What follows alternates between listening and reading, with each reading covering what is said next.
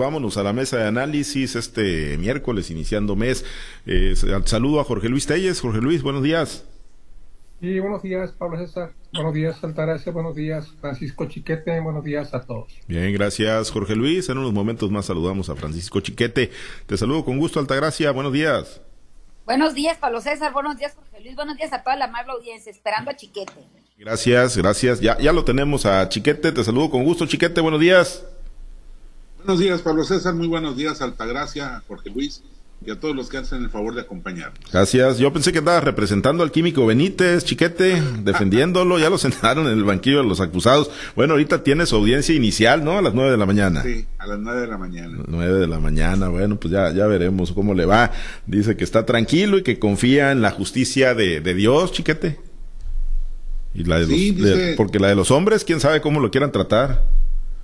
Mira, ya hizo alguna declaración hace unas dos, unas dos semanas, dijo que estaba tranquilo porque además las cosas por las que se le acusan son delitos menores administrativos que no, este, no son graves.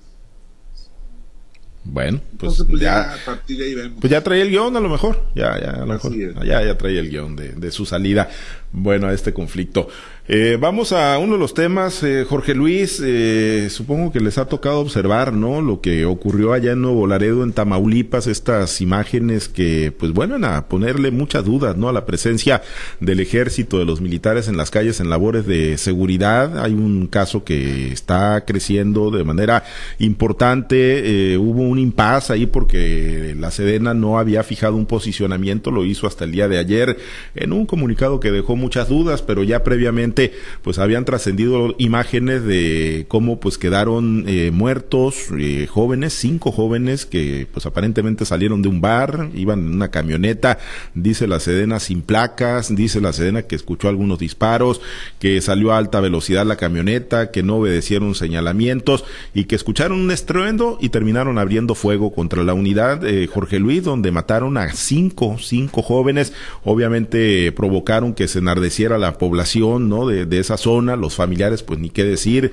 increparon a los militares, eh, los militares para defenderse, porque además sí los estaban agrediendo físicamente, sacaron sus armas de fuego, apuntaron eh, contra la población civil indefensa, que obviamente no estaba armada, tuvieron que disparar al aire, tuvieron que disparar al suelo las armas de cargo, las armas de fuego, los militares para poder dispersar a los manifestantes, Jorge Luis, y bueno, todo esto, hoy el presidente dice que la Comisión Nacional de los Derechos Humanos va a hacer una investigación independiente, tengo mi por supuesto.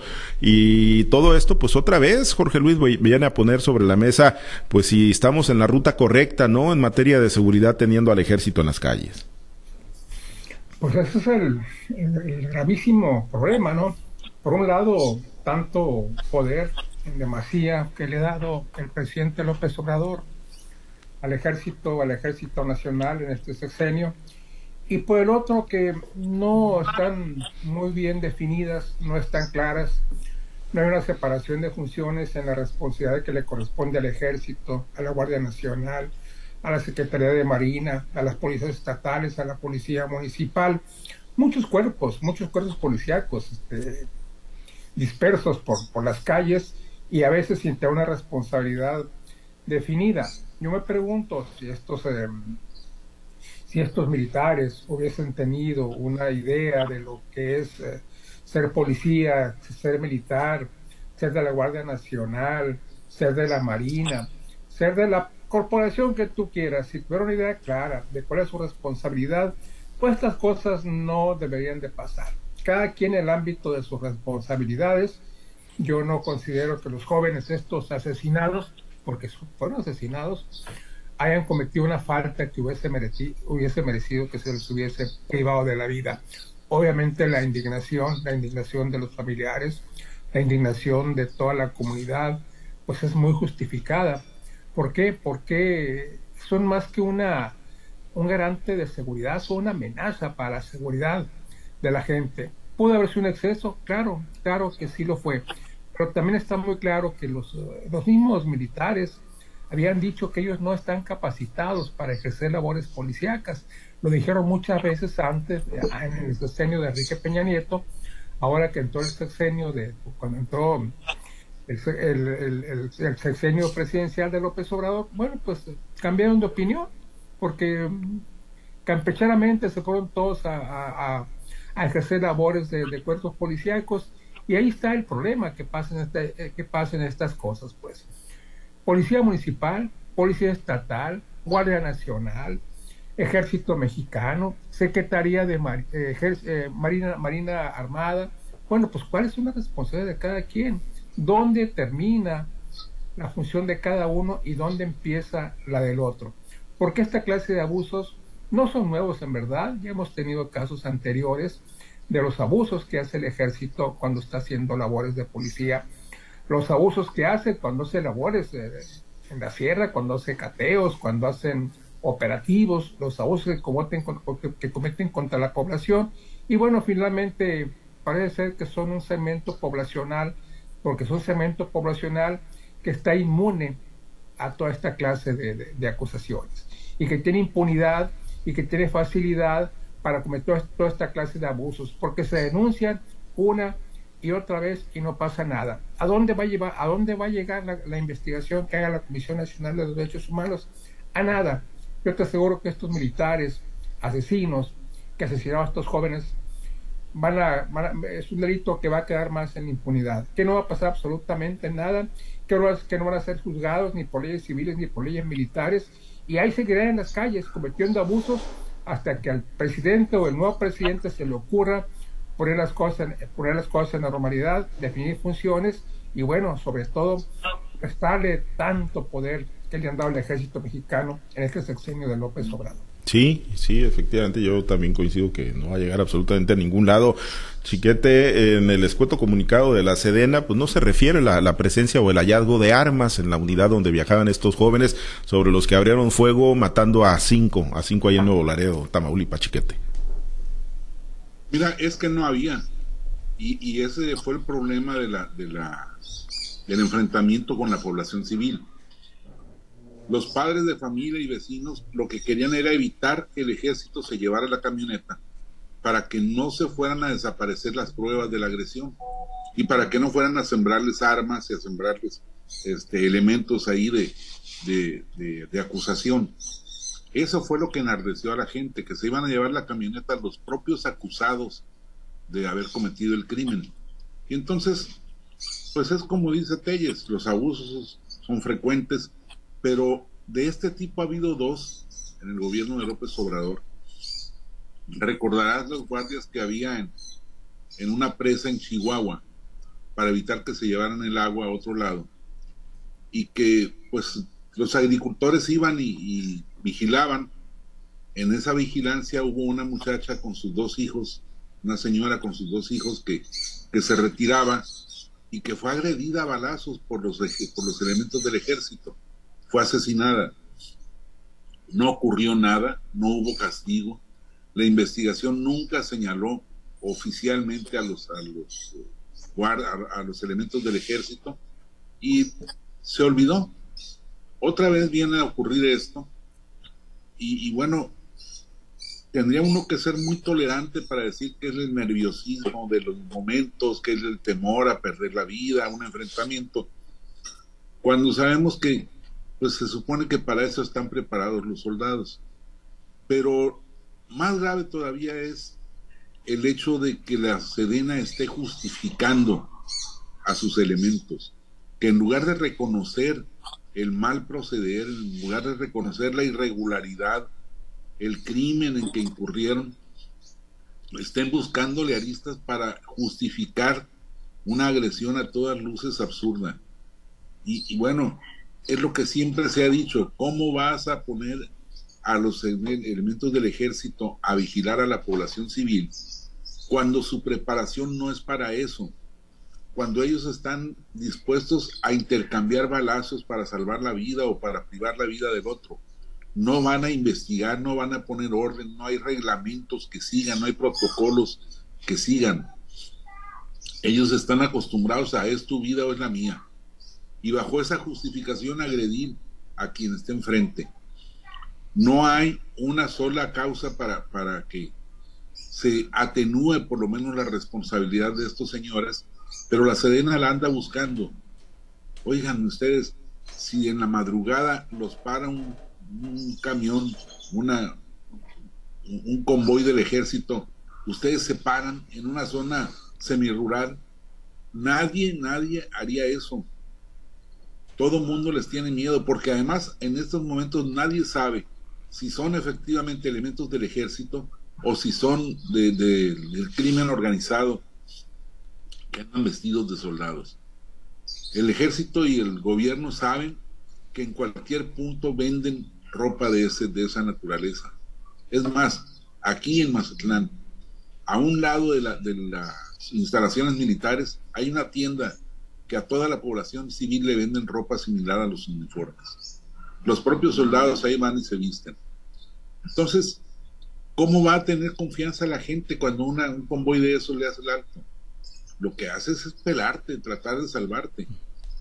Y bueno, yo voy a hacer una muy lamentable comparación, pero un convoy de delincuentes va y persigue a los que a los que huyen, los para y probablemente los mate, pero les dio esa oportunidad de, alcanzarlos. El ejército no, el ejército disparó sin saber, sin buscar a, establecer una, condición de igualdad, de, saber qué es lo que está pasando. Simplemente tiraron a matar. Me parece ya más dudoso la última parte de las víctimas que dicen que todavía llegaron y les dieron el tiro de gracia.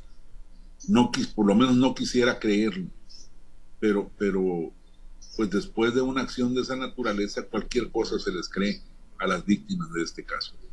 Sí, es un hecho muy muy lamentable, ¿no? Que, que debe pues eh, estar ahí con la más alta prioridad en las investigaciones, más allá de que pues se diga que será la Comisión Nacional de los Derechos Humanos, pues investigaciones independientes, también autónomas, que permitan llegar al fondo y esclarecer este hecho que, que pone pues otra vez grandes dudas, ¿no? Sobre la estrategia de combate a la inseguridad que ha implementado el presidente López Obrador, Altagracia. Mira, otra cosa que también me parece a mí bastante lamentable es el, es el hecho de que el ejército tardó pues más de 24 horas en dar un posicionamiento, en mandar siquiera este, este boletín que a todas luces pues resulta muy acomodado para ellos, pero que no deja satisfecho para nada mm, a los, a los familiares de las víctimas, a la sociedad civil y a nadie que lo lea, ¿no? Eso me parece más grave. Y todavía me parece más grave, casi rayando en el abuso, el tema de que el comandante en jefe de, de, las Fuerzas Armadas de este país, que es el presidente Andrés Manuel López Obrador, lo tome a la ligera y dice que será otra, otra instancia la que investigue, otra instancia la que se, se ponga al frente, en este caso la Comisión de los Derechos Humanos, que sabemos que también esta comisión pues deja mucho que desear al tener como dirigente pues a, a la señora Rosario Piedra, ¿no?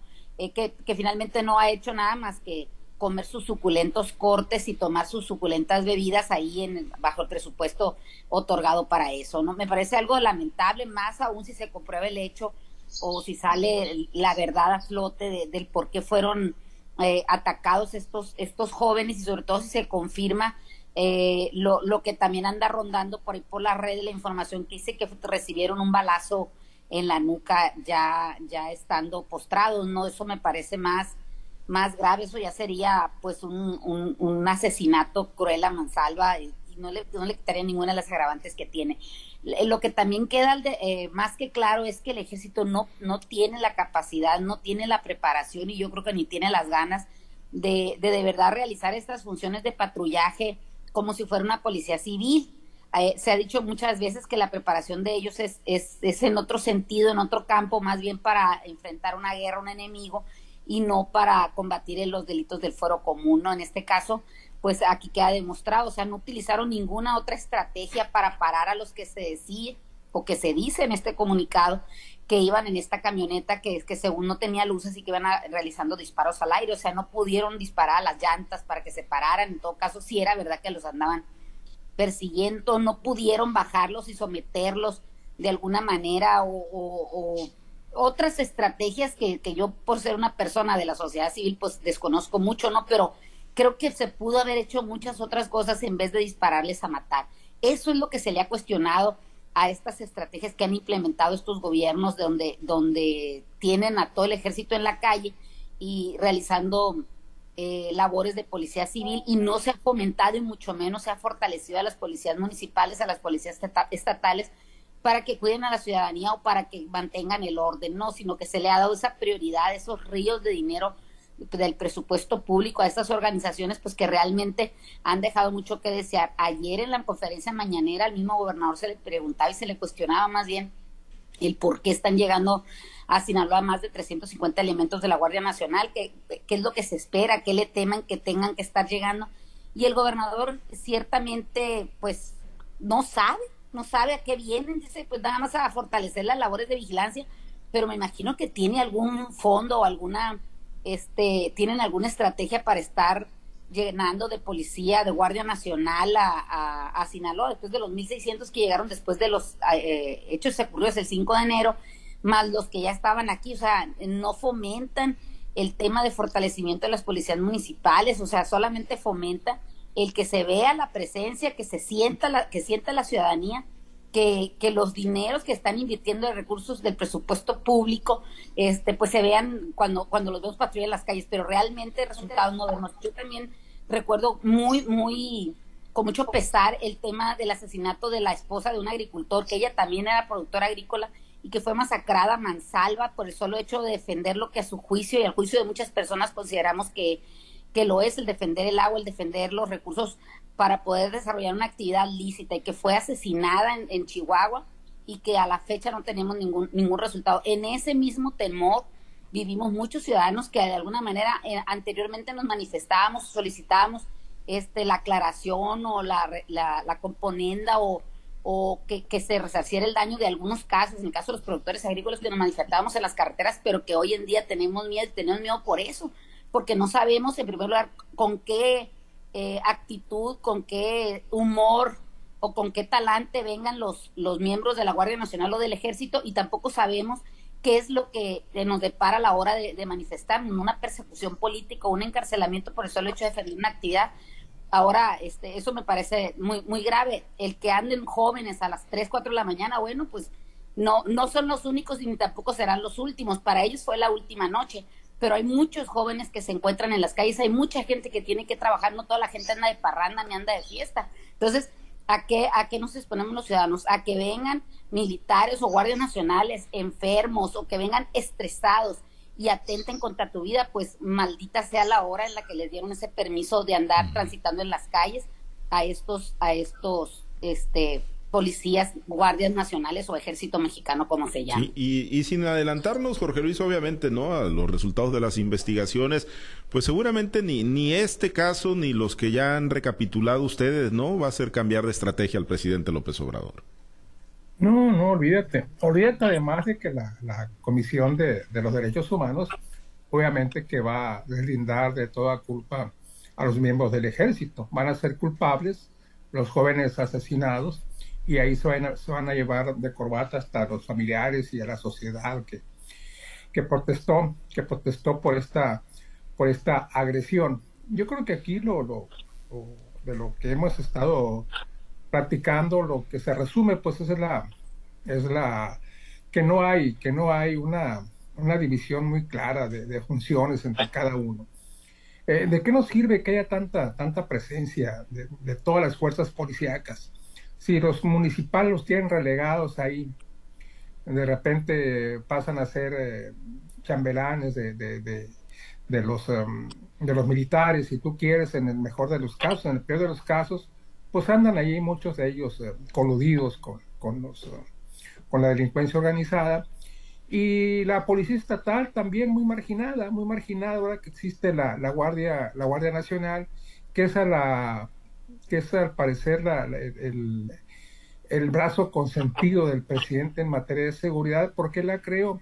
Pero una Guardia Nacional en la que está probado que, que hay allí presencia de militares, presencia de marinas, presencia de otros coros policíacos. ¿Por qué? Porque simple y sencillamente por sí misma la Guardia Nacional no tuvo los alcances suficientes para proveerse de policías de carrera de elementos que realmente tuvieran una, una, una, visión de lo que es la seguridad, de lo que es la protección sobre todo de los ciudadanos.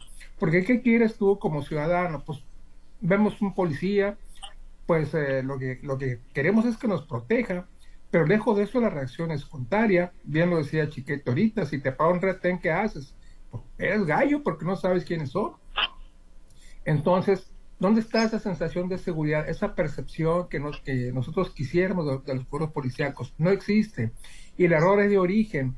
¿Por qué? Porque no hay una función, una función muy definida. Debería de haberla como en el caso de, de, otras situaciones de las que es que no te compete a ti estar aquí, le compete a, otra, a otra institución. Eso debería de pasar, pero lamentablemente, lamentablemente no pasa. El ejército sigue, no sabemos, no sabemos dónde empieza el ejército, dónde empieza la Guardia Nacional, qué hace uno, qué hace otro.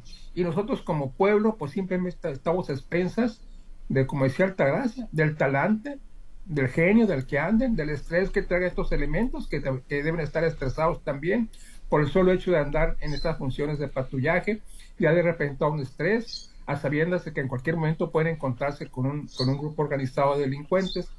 Pero pues, ¿por qué tenemos que pagar la población? Yo me sumo a la indignación de, de, de, los familiares y de, la comunidad desagraviada. ¿Por qué? Porque lo que se hizo fue un asesinato. Y se va a comenzar a investigar apenas a través de una, una, Comisión Nacional de Derechos Humanos, que yo imagino que está para otras cosas, no para andar investigando hechos, hechos delictuosos y menos para andar defendiendo delincuentes, en este caso el ejército que se pasa al, al bando de los delincuentes al convertirse en asesinos de jóvenes indefensos, que bueno, habría que ver también por la investigación de los hechos a ver qué resulta. Pero, repito, me sumo a la protesta generalizada, a esta indignación de la gente y me, me gustaría ver alguna vez que se definan bien cuál es la responsabilidad de uno y otro en lo que queda el sexenio del presidente López Obrador. Sí, y es que así en los minutitos que nos quedan, chiquete, pues en los, en, eh, así como fue en Nuevo Laredo, Tamaulipas, este caso, pues han ocurrido en varias eh, partes del país y, y por la gran cantidad de elementos que están dispersados, ¿no? De la Guardia Nacional, del Ejército, de la Marina, pues seguramente va a seguir, van a seguir ocurriendo estos episodios. Y seguramente que van a seguir siendo las mismas reacciones, sobre todo ahora que la gente está indignada. Imagínate, te encuentras tú a, un convoy de estos y lo primero que haces es reclamarles. Te paras y les dices, me vas a matar como a los de Nuevo Laredo. Y esto va a traer, nuevos enfrentamientos. Mira, a mí me hubiera gustado mucho, pero mucho ver al presidente hoy diciendo que se iba a sancionar, que se iba a castigar, que se iba a, buscar la justicia. Pero en lugar de eso, pues le dio más tiempo al ejército. Y el, al presidente se vio desmentido en dos cosas que han sido su orgullo a lo largo de este gobierno. Uno, ya no hay masacres. Dos, el índice de letalidad en los enfrentamientos entre militares y civiles ya es muy bajo. Pues no, aquí el índice de letalidad fue altísimo, siete personas agredidas contra cero agresiones al ejército. Y ni aún así reacciona y dice, estuvo mal, yo creo que el presidente tendría que haber acompañado a la sociedad, no a su instrumento de, control político, de control de violencia o de control de lo que sea, que ya no sabemos a qué está dedicado el ejército. Creo que hay una deuda del presidente que no se va a pagar ni siquiera castigando a esta gente, porque aquí el principal problema fue la actitud, porque además esta actitud respalda al ejército para seguir haciendo cosas como esta. Sí, eh, y ya en los minutos que nos quedan, bueno, los segundos que nos quedan, Altagracia, pues es que eh, reconocerlo tan abiertamente como lo decía Chiquete, pues eh, por parte del presidente, pues sería admitir que, que masacraron a los jóvenes, los del ejército mexicano, y eso ya no ocurre en el actual sexenio, Altagracia. Mira, no lo reconoce porque el reconocerlo sería reconocer que él mismo se equivocó. No hay que tener, no hay que olvidar y tener en cuenta que el jefe de las Fuerzas Armadas es de este país el mismo presidente Andrés Manuel López Obrador, entonces cualquier cosa que ocurra en el ejército, en los, en los mandos militares, es responsabilidad de él por él ser el jefe máximo. Que lo reconozca o no, lo reconozca solamente para los éxitos, para los triunfos o para seguirles dando dinero, eso es una cosa, pero este asesinato de estos jóvenes tiene mucho que ver, tiene está bajo la mano de la impunidad que ejerce también el, el, el, gobierno de la Cuarta Transformación, en este caso el presidente Andrés Manuel López Obrador, por ser él el jefe de las Fuerzas Armadas. Es una lástima para el pueblo, el pueblo pierde, los militares ganan. Bien. Gracias, Altagracia. Nos despedimos y bueno, pues ojalá, ojalá que haya una investigación y, eh, verdaderamente independiente. Gracias, Altagracia. Excelente día. Excelente dice, confirma el hecho, el pueblo es el que pone los muertos. Pues sí, lamentablemente sí, y este caso lo ilustra perfectamente. Gracias, Jorge Luis, excelente miércoles. Que tengan un miércoles. Gracias, Chicate, excelente día y pendientes ahí a ver si tienes algún dato del químico Benítez, ¿no? Buen día, pues yo creo que va a salir tranquilo y se va a ir a comer por ahí a un buen restaurante en Culiacán. A gusto, bueno, gracias. Que lo vean. Donde lo vean, ¿no? Sí, donde lo vean. Donde lo vean, claro. vean para... Así yo, es. Aquí estoy, miren. Así es, me hacen lo que y el ahora viento que a le van Juárez. a dar premio por, por el turismo que él tanto impulsó. bueno, gracias, eh, compañeros, nos despedimos.